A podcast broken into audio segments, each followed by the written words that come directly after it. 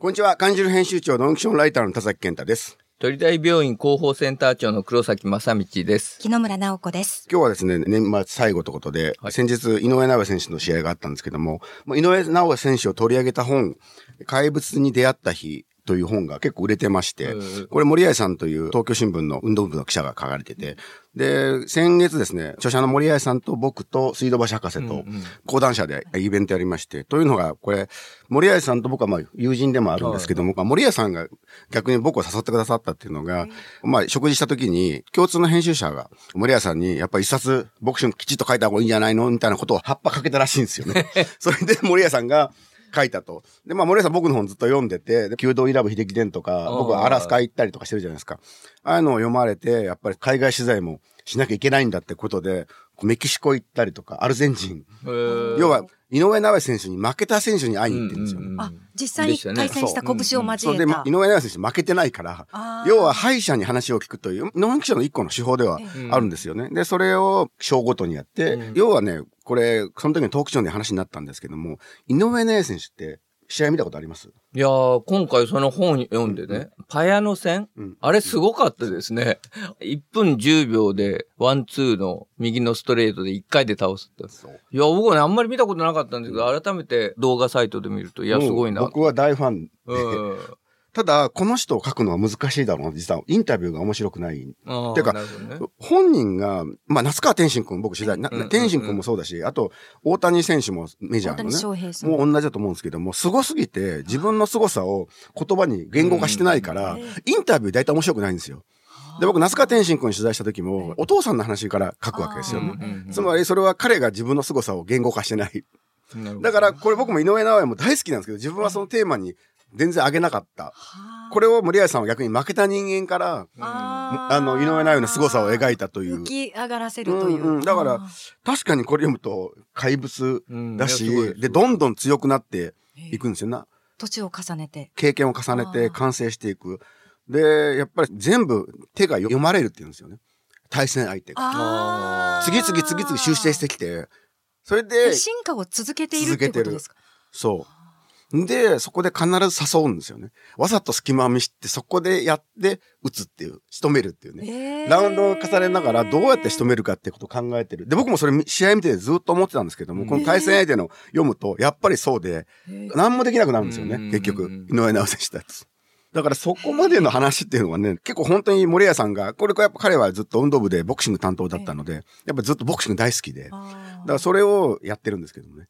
ただこれ森谷さんってむちゃくちゃいい人なんですよ、優しくてうん。僕とはちょっとタイプ違って。ほいで、そのいやいやいやそのそのボクシングの敗者に話を聞いていいのかっていう、春秋というかねがあるっていうけど、うんえ、田崎さんどうですかって、いや、僕は全然そんなこと思ったことないし、聞きたいこと聞くよって話。まあ、どこでも行かれますもんね、田崎さん。ブラジルでもどこでもね。いや、どこでも行くけど。でもまあ、特に不都合なことも聞かなきゃいけないじゃないですか。うんっていう意味で言うと、まあ、森谷さんはすごい気遣いながらやってて、全然スタイルが違うんだけど、結構僕は森谷さんの本が好きで、で、仲がいいっていう。う。まあ、だからぜひこれちょっとまあ、年末年始もあるんでね、はい結構まあ、売れてる本で、井上直弥と戦うこと、怪物に出会った日、森谷さんの本、ぜひ読んでもらってください。はい。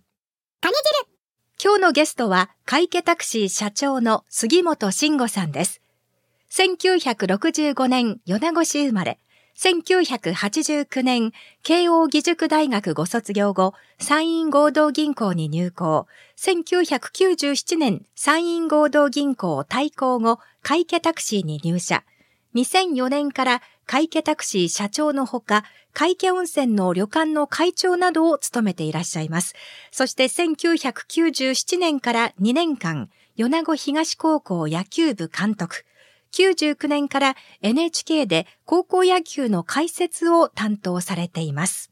今日よろしくお願いします。よろしくお願いしますよろしくお願いします。杉本さんに来ていただきたかったのは、先月11月に米子市で泌尿器科内視鏡はいロボティクス学会が行われて、そうですねで、かなりの人数がはい。来たんですよね。で、はい来年配布のカニ汁でも、まあちょっとその学会開催について、うんみゆきさんがコラムを書いてるんですけども、あの時やっぱ足の確保っていうのがうん一番の問題でしたよね。はい、そうです、ね。そこでやっぱり、り杉本さんはかなりいろいろ動かれたってお聞きしたんですけども。うん、いや、まあ、あの、私というよりもですね、うん竹中院長先生がよく動いていうんただきましなんか、てですね。竹中先生から杉本さんの話を伺ったんですよ。そうなんですね。あの、はい私がまあ、あの、この米子地区のですね、うんうん支部長を務めているものですから、うんまあ、いろいろと竹中先生と折衝に当たらせていただいたんですがはいはいはい、はい竹中先生、まあ、院長というよりもですね、街づくりのプロといいますかね、うん。各タクシー会社も先生が歩いていただきまして、あ、そうなんですか。はい、一社ずつどういう協力をいただけるのかと。まるで私のお仕事をですね、先生が代行していただいたようなええ ところもあるんですけれども、この米子地区には今現在5社あるんですが、この5つの会社が共同してこういう学会に取り組んでいけたと初めてのことだったと思いますね。うんただ、やっぱりなかなか数が足りないっはい。ていうのは、杉本さんも感じられてますよね。そうですね。まあ以前にもコロナ前もこういう2000人前後の規模の学会というのはあったんですけれども、今回3000人ですよね。そうですね。やはりタクシーが足らなくてですね。特にまあ、駅前から朝日町各番町っていうのは比較的歩いてもうんなんとかなるかなっていう距離ではあるんですが、海峡温泉っていうとちょっと歩くわけいかないので、そういう会見のお泊まりの方からのですね、1時間半待ちというようなところでご要望にお答えできないということは多々ありましたですね。まあそういったところをですね、今回竹中委員長先生がですね、循環のバスをお出しくださったり。それから、まあ、米子空港から米子駅、それから海峡温泉に向けてもですね、バスを随分多くご用意くださったというところと、もう一つはですね、はい。若い先生は、駅前から繁華街まで歩けというようなことも言ってそうなんですね。言っていただいたので、え実際のところはですね、ほとんど待ち時間なくうん。お帰りになることができたと。うんうんいうことが実現できてですね、竹中先生もおっしゃってたんですけれども、もう1000人規模だったら何も構わなくてもできると。ただ2000人もこれぐらいのことをすればできるっていう、まあ 先生が自信がついたってのもおかしいんですけれども、自信がついたっていうふうにおっしゃっていただけたので、まあ我々も一つの協力の仕方が分かったというところはありますね。ただ東京も大阪も今タクシーなかなか捕まりにくいところもあるんですけども、あの僕もその時たまたまちょっと宿に泊まってて、でタクシー呼んだんですけども、時間を指定であらかじめ言っとくと来るんですけども、急に言うと来ないっていう、うね。構言われたので、はい。学会のあの参加人数を見るとかなりやっぱり大都市圏から多いので、大都市の常識と地方都市の常識って結構違うってことの告知も結構いるのかなと思ったんですよそうです。ね。都会はまあ流しなんですよね。うん。例えば、外に出てまあ手を挙げればなんとかなるというところがありますけれども、地方はやはり電話をしてタクシーを呼ばなければいけないというところがあって、今回の一番大きい反省点というのは、夜間に関してはそういうふうになんとかなったんですけれども、早朝のご予約ですよね。そうなんですよ。朝一便の飛行機であったり。あの列車であったりに乗られる方のご予約というのが、ほとんどお受けできなかったとなるほど。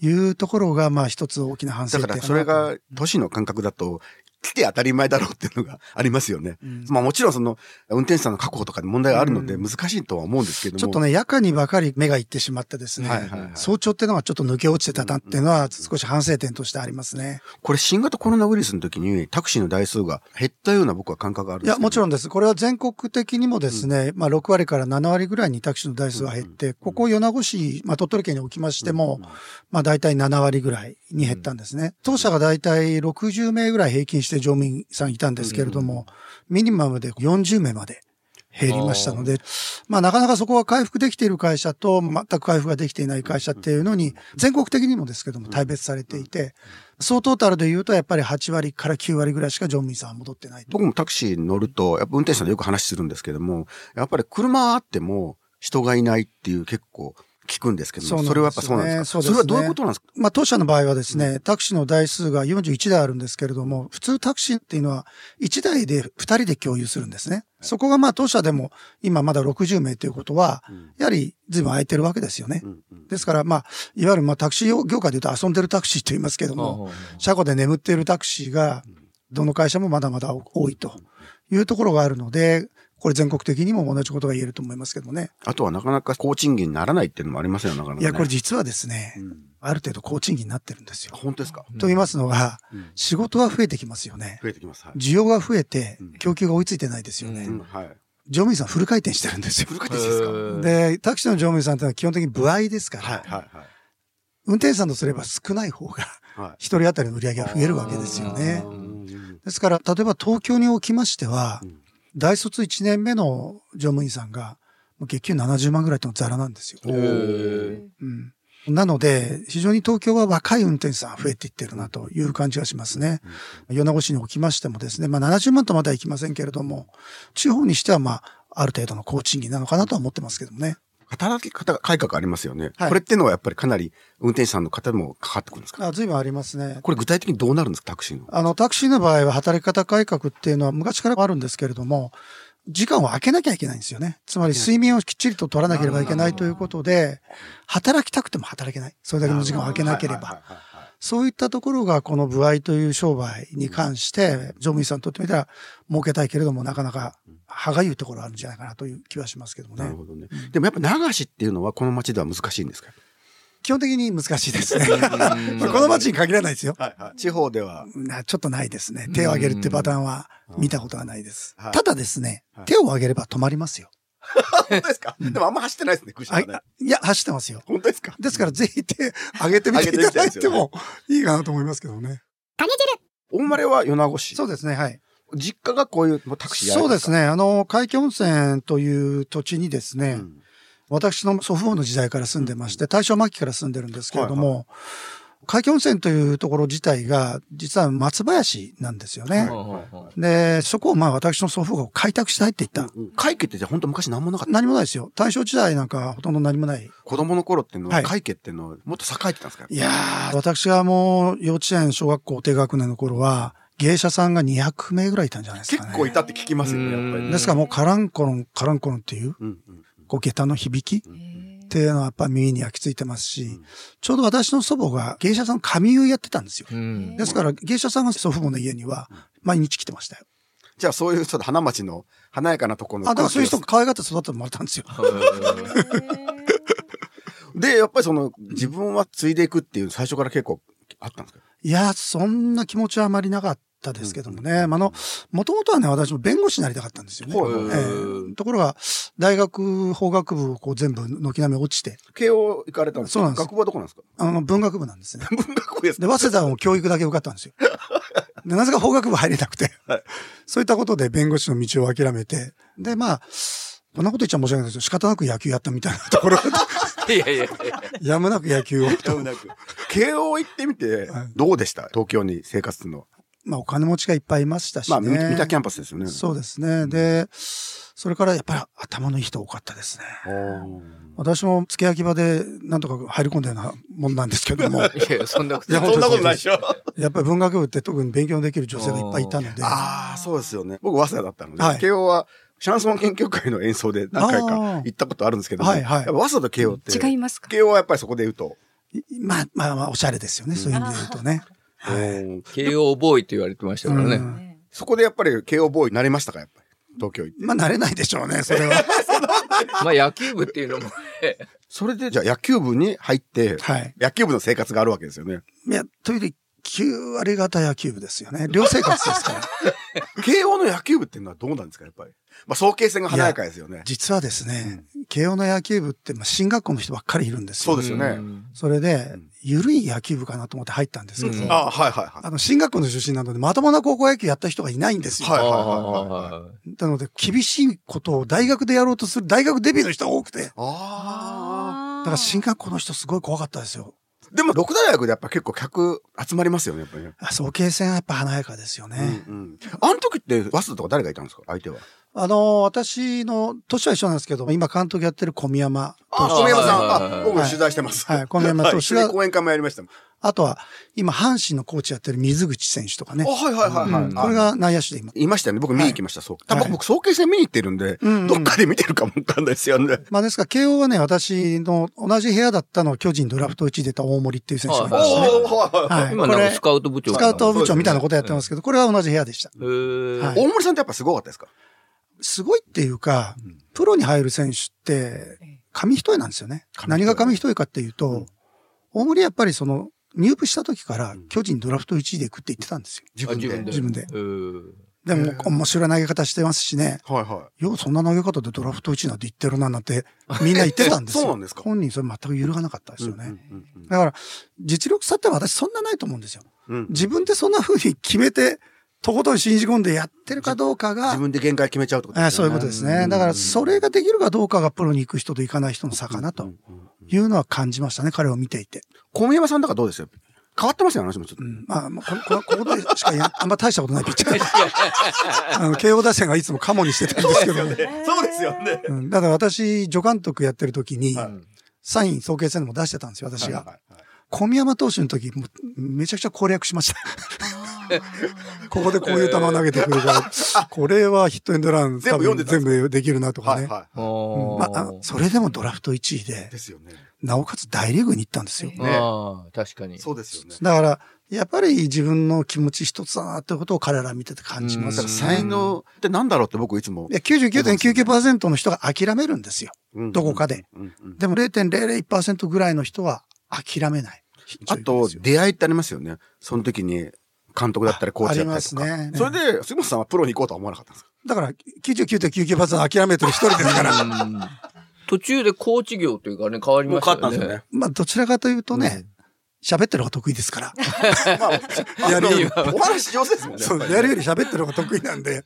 それが転職でなって今に至るっていう。そっちの方がいいんじゃない？っていうような周りの勧めもあって。キャッチャーではあったキャッチャーでありました。やっぱりさっきの話だけど、やっぱり癖を見たりとか、得意なんですか、やっぱり？2年生ぐらいの時から、相手の打者とかピッチャーを研究するようなこともやってたんですよ。そしたら当時の前田監督から、お前なかなかいいね、と。いうところで、何が言いたいかというと、肩叩きみたいなので、いやいやいやいや、そっちの方面のお前は合ってんじゃないかと。まあ、いうことは、まあ、片腕になる的なことをまあ言ってもらって、じゃあそうしましょうと。癖を見抜くって、まずどういうとこやっぱ観察眼ですね。どこ見るんですか、大体？ピッチャーのやっぱ吸収、癖ですよね、ね私、表情を見てましたね。表情ですか？はい。表情っていうのを、やっぱり一番注目してみてて、必ず人間って表情に気持ちが現れる。で、その表情から癖を見抜いていくっていうのは得意でしたね。でもやっぱりカーブ投げるときになんかちょっと動くとかいろいろ、野村監督とかよくね、おっしゃってましたけど。まあいろんなことありますよ。例えばセットポジションに入るこの右の腕の位置が高かったら変化球とか、下がってたらストレートとか、いろんな癖ってありますけど、でもやっぱりそれは表情から一つ観察していったところありますね。僕、ドライチという本書いてて、あの、元阪神の的場さんが、ありましたね。野村さんの隣に座ると、野村さんが次のカーブやストレートで全部当てていくっていうのを聞いて、やっぱキャッチャーってそういうのすごく得意なのかなと思ったんですよ、いや、もちろんそうです。だって、一人だけ別の方向向いてますからね。だから、そうですよね、他の選手はみんなね、背中しか見てないから。なるほど。だからキャッチャーがショーアップを見渡すところにいるので、まあ、そういう癖が必然とつくっていうのはありますね。パニキルこれ、米子東の監督もやられてましたけども、米子東って鳥取県の野球レベルそこまで高くないですけども、とはいえ、勉強もできて、野球もまあ甲子園も行けるっていう意味で言うと、ちょっと特殊な学校ですよね、やっぱりね。そうですね。あの、まあそういったこともあって、うん、今実はもう野球部員の半分以上が県外出身者なんですよ。らしいですよね。うん。やはりおっしゃったように、野球もやって勉強もして大学、いい大学行きたいっていう生徒がもう3年ぐらい前から続々と集まってきてやっぱりそうなんですか、はい、どの辺から来るのが多いんですか？やはりこの近辺ですね。中国地区、それから大阪、兵庫、この辺りが主流を占めてます。うんうん、ただ、あの、今年卒業した子では、滋賀と岐阜から来てました。岐阜からですか？岐阜から来た子は、もう明確な目標があって、甲子園に出てね、うん、慶応大学の野球部入りたいということで、あの、杉本さんに憧れてって言ってましたけど。でもそれ望み果たしたんですよね。望み果たしたんですよ。で、今、1年生で頑張ってますけどもね。そういう生徒さんが、まあ今、非常に東の野球部を支えてくれてる。だからなんかあれですね、その地方っていうと、まあ学校の数も少ないし、東京都は私立も多いし、いい学校もあるけども、でも、スポーツと勉強と両立ってなかなか。おっしゃる通りです。ですよね。鳥取県ってですから本当に昔から恵まれてるんですよね。進学校で甲子園も狙えるって鳥取県は非常に恵まれた唯一の都道府県だと思います。だから僕も学校教徒でしたけど、東山高校って、部活は基本的にダメだっていうのがあって、うん、まあ一応僕練習行きましたけど、うん、やっぱなかなかちょっと大変だろうなと思って、入りはしなかったんですけども、やっぱサッカーは続けたかったんですよ、僕としてはね。そういった意味で、米子東っていうのはちょっと羨ましいとこありますよね、僕はね。そうですね。まあ、それいうところを、もうようやく全国の人がね、気づき始めたのかなっていうのがあって、ただし、全く、いわゆる受験の下駄っていうのを履かしてもらえないので、半分以上落ちてるんですよ。今年の1年生は比較的多く入ってくれて、11人受けて8人入ってくれたんですけれども、そういう意味では文武両道をね、貫いて、学校自体もやってるなっていう感じありますよね。うん、でもなかなか面白いですね、その取り組みはね、本当にね。これ全国の人に逆に野球少年に知ってほしいとこありますよね、世の中生かしっていうのはね。うん。効率でもここまでできるっていうのがうね。ん。ですから勉強もみんな非常に一生懸命やってますよ。うん今の1年生の部員に山口から来た子は、学年トップなんですよ。だから東大の野球部に行くって今から頑張ってます。あ、そうなんですか。うでんも嬉しいですよね、そういうのが出るとね。いや嬉しいですよね。うんまあ、大したもんだなと思いますよね。ただ、あの、新規医療研究推進センターのね、遠藤先生って、ここのラジオにも出てくる、はいはいあの人も米子東の野球部出身なんですけど、彼なんかはそういう学生を勉強の指導に OB として行ってるって言ったから、まあそういうシステムも大切なんかなと思いますけどね。まあだからちっちゃい町だからこそ、できる人材育成もあるってことですよね。ありますね。本当にならではだと思いますよね。この鳥取県。うん。うん。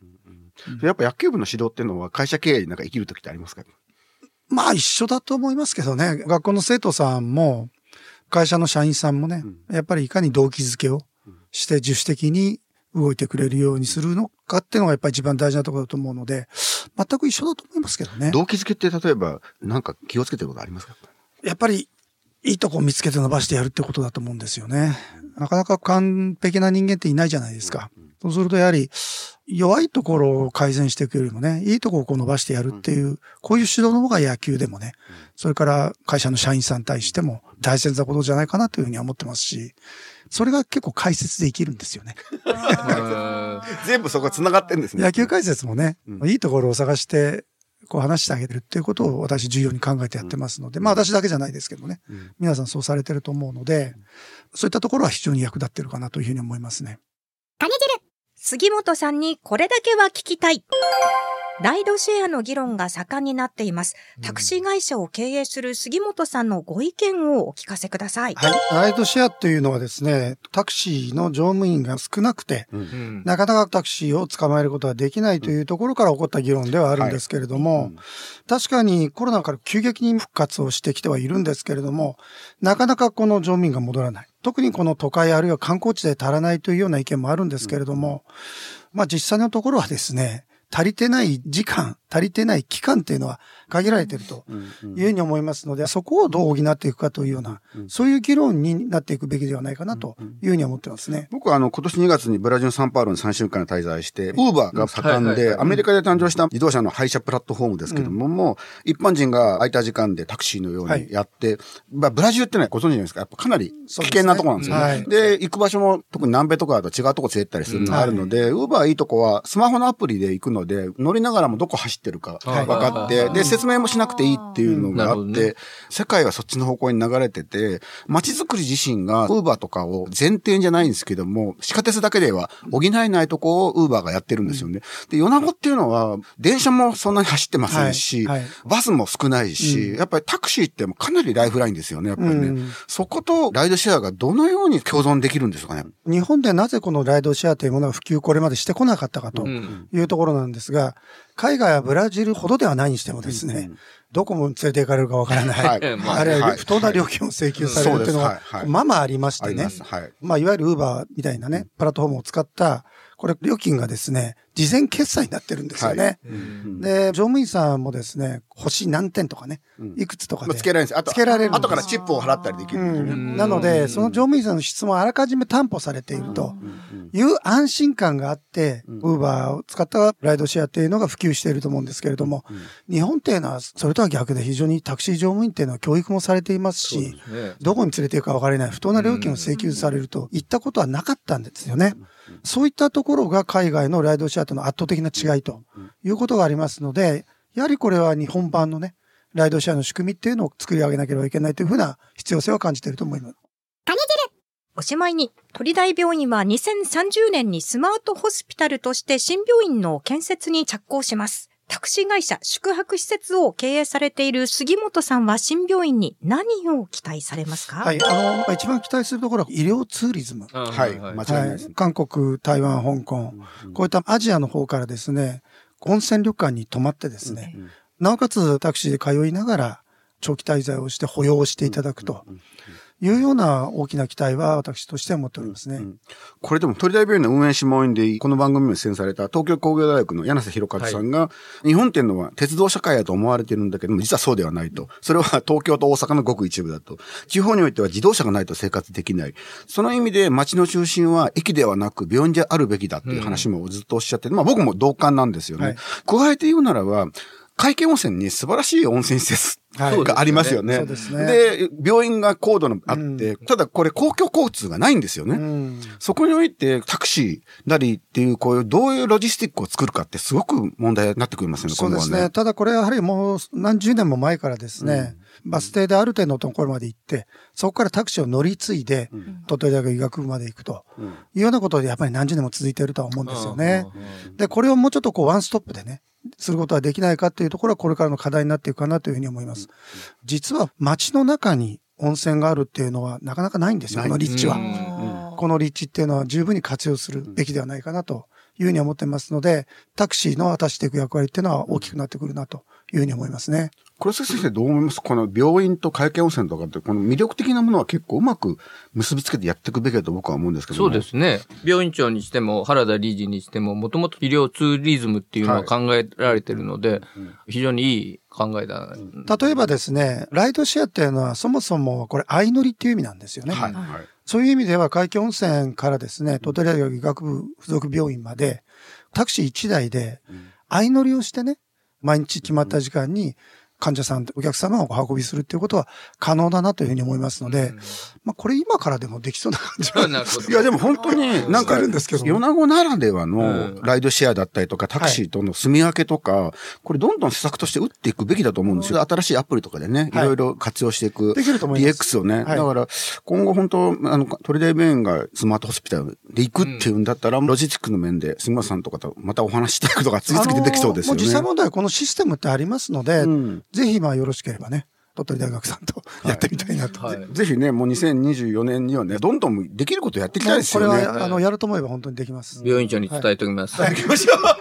今日はありがとうございます。ありがとうございました。はいありがとうございました。今日のゲストは会計タクシー社長の杉本慎吾さんでした。さて、番組宛てメッセージもどうぞお寄せください。BSS アプリから、またメールはカニ汁アットマーク BSS.jp までお便りでもどうぞ。そして番組はラジコ、YouTube でもお聞きいただけます。今年最後のカニ汁ラジオ、来年もよろしくお願いいたします。来週も土曜のお昼0時25分からの放送です。お楽しみに。また来週です。ありがとうございました。ありがとうございましたありがとうございまし。た良いお年を。